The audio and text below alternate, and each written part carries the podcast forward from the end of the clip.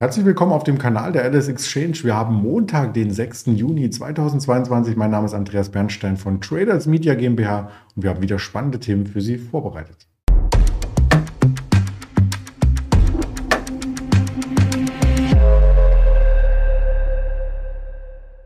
Ja, und dann habe ich natürlich auch hier die Themen schon für Sie in eine Präsentation gepackt. So sieht das Ganze aus. Wir haben auf der ersten Folie noch nicht viel zu sehen, aber auf der zweiten wissen wir natürlich, wer der Gesprächspartner ist heute in Düsseldorf. Und das ist der liebe Roland, den ich recht herzlich begrüße. Hallo Roland. Hallo Andreas. Ja, freut mich, dass wir hier am Feiertag, wo ja trotzdem Börsenhandel ist, miteinander ins Gespräch kommen. Ja, die Börsen haben äh, alle ganz normal offen. Glaube, die Börse Frankfurt geht heute ein bisschen früher in Feierabend.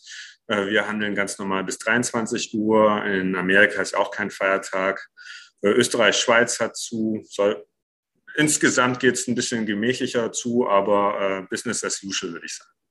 Das denke ich auch. Und Themen gibt es genug, bevor wir auf die äh, kommen. Noch der Risikohinweis. All das, was wir sagen, ist keine Handelsempfehlung, keine Anlageberatung, sondern reine Information. Und wir starten natürlich mit dem DAX, der es uns ja recht freudig macht in der neuen Woche. Ähnlich wie vor einer Woche. Wir starten stark durch und sind schon wieder bei 14.600, muss man sagen.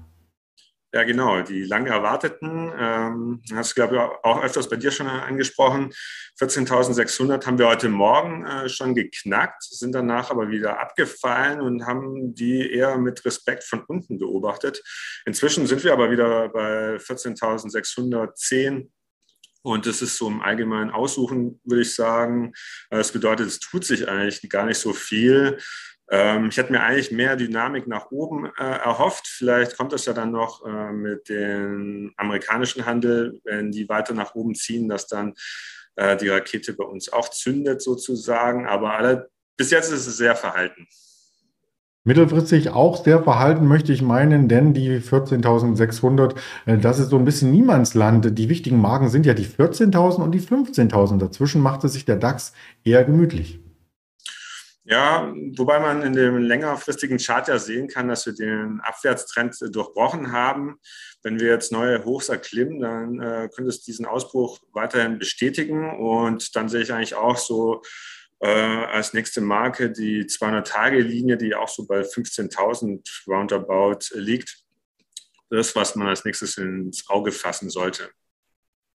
Ja, das schauen wir uns auf alle Fälle in der nächsten Sendung an und möchten nach Amerika so ein Stück weit hinleiten. Den Fear and Creed Index, den wir alle paar Tage ja aktualisieren, äh, der hat sich aus der Extremangst ein bisschen in normale Angst gewandelt, fast schon im neutralen Bereich. Und das heißt, dass die Stimmung am Aktienmarkt insgesamt besser wird.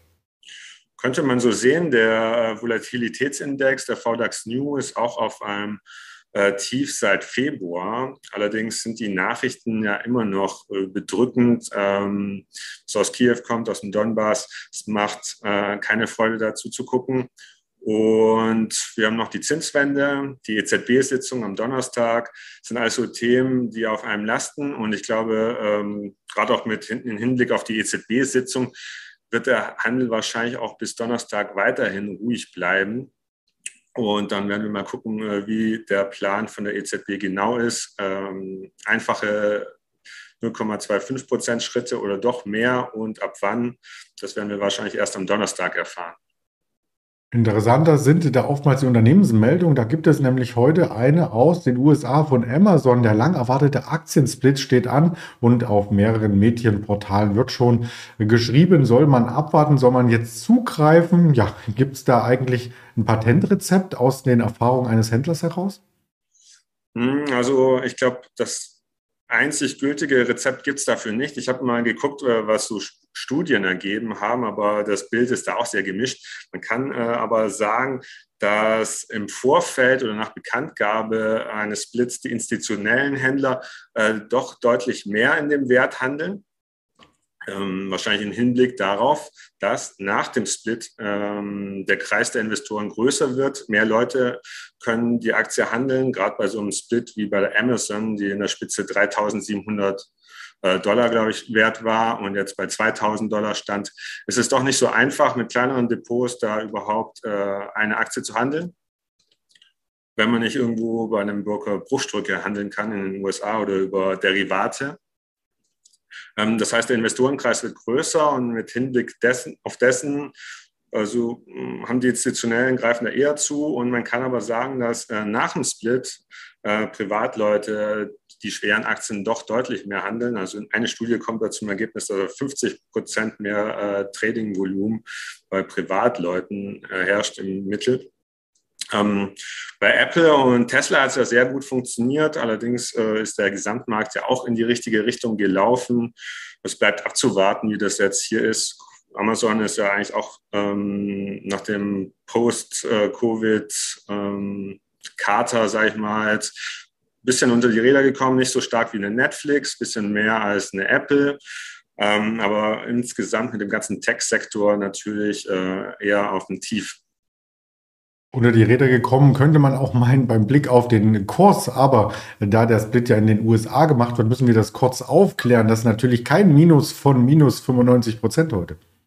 Genau, jeder, der eine Amazon-Aktie hat, hat nun 20 im Depot, also man kriegt 19 neu dazu gebucht. Das heißt aber auch, dass sich der Kurs äh, um den Faktor 21 äh, sinkt, dass der sinkt. Ne? Wir sind jetzt bei 115 Euro ungefähr. Ähm, normalerweise sollte das äh, jetzt eigentlich schon in jedem Depot äh, richtig sichtbar sein. Kann sein, dass bei dem einen oder anderen Broker vielleicht noch die alten äh, Schlusskurse drin sind und man dann, dann vielleicht ein Minus drin hat. Ähm, an der Börse kann man die Aktie allerdings schon ganz normal handeln, bei uns auch und das zum 20. Mhm. Den aktuellen Kurs, den haben wir uns angeschaut und möchten dann gleich überleiten zum nächsten Unternehmen, zu BYD. Die sehen nämlich nicht nur vom Chart gut aus, sondern auch von der Nachrichtenlage. Genau, letzte Woche kamen die schon mit guten Absatzzahlen. Die haben die Verkaufszahlen für den Mai veröffentlicht. Das wurde sehr gut an der Börse aufgenommen und ein neues Modell wurde vorgestellt, und zwar der vermeintliche äh, Tesla Model 3 Jäger. Das äh, ist ein neues Modell von BYD, die in Vergangenheit zuerst mit äh, Nutzfahrzeugen und Bussen gestartet haben. Und dieses ähm, Seal-Modell ähm, kommt jetzt nicht bei uns äh, raus, aber äh, ich weiß auch gar nicht, wann der Start sein soll in äh, Japan, äh, China. Allerdings ist es ein äh, Pkw in der 30.000 Euro Preisklasse umgerechnet.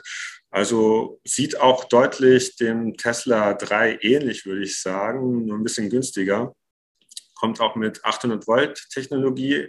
Ähm, das bedeutet, dass es sich sehr schnell laden lässt. Und was auch neu ist, ist, dass die Batterie Teil der Karosserie ist, also quasi der Unterboden äh, schon äh, die Oberseite der Batterie ist. Und äh, man erhofft sich natürlich da gute Absatzzahlen. Und der Aktienkurs hat heute noch mal ein weiteres Hoch erklommen, ähm, war vorbörslich sehr fest und sind aktuell bei 35,60 Euro, ungefähr 4,5 Prozent fester, sind fast im, haben fest im Blick das Allzeithoch, das wir zuletzt gesehen haben. Das sehen wir auch hier im äh, Chartbild entsprechend. Da kann man nur hoffen, dass man mit so einem Fahrzeug nicht über eine Bordsteinkante oder so fährt. Dann ist auch gleich die Batterie kaputt, oder? Ähm, du wirst ja hoffentlich erstmal mit deinen Rädern hängen bleiben. Ich weiß nicht, wie hoch die wie viel Platz dann da ist, aber eigentlich sollte das ja für Bordsteinkanten genormt sein.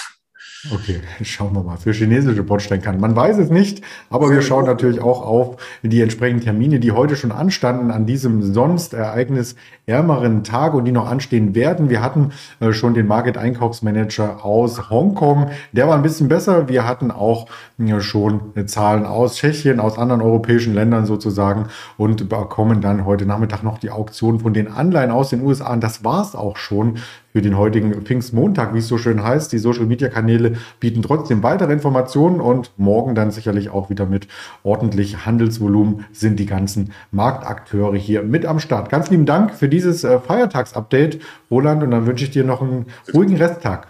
Ja, danke schön, Andreas. Wünsche ich dir auch. Mach's gut. Tschüss. Ciao.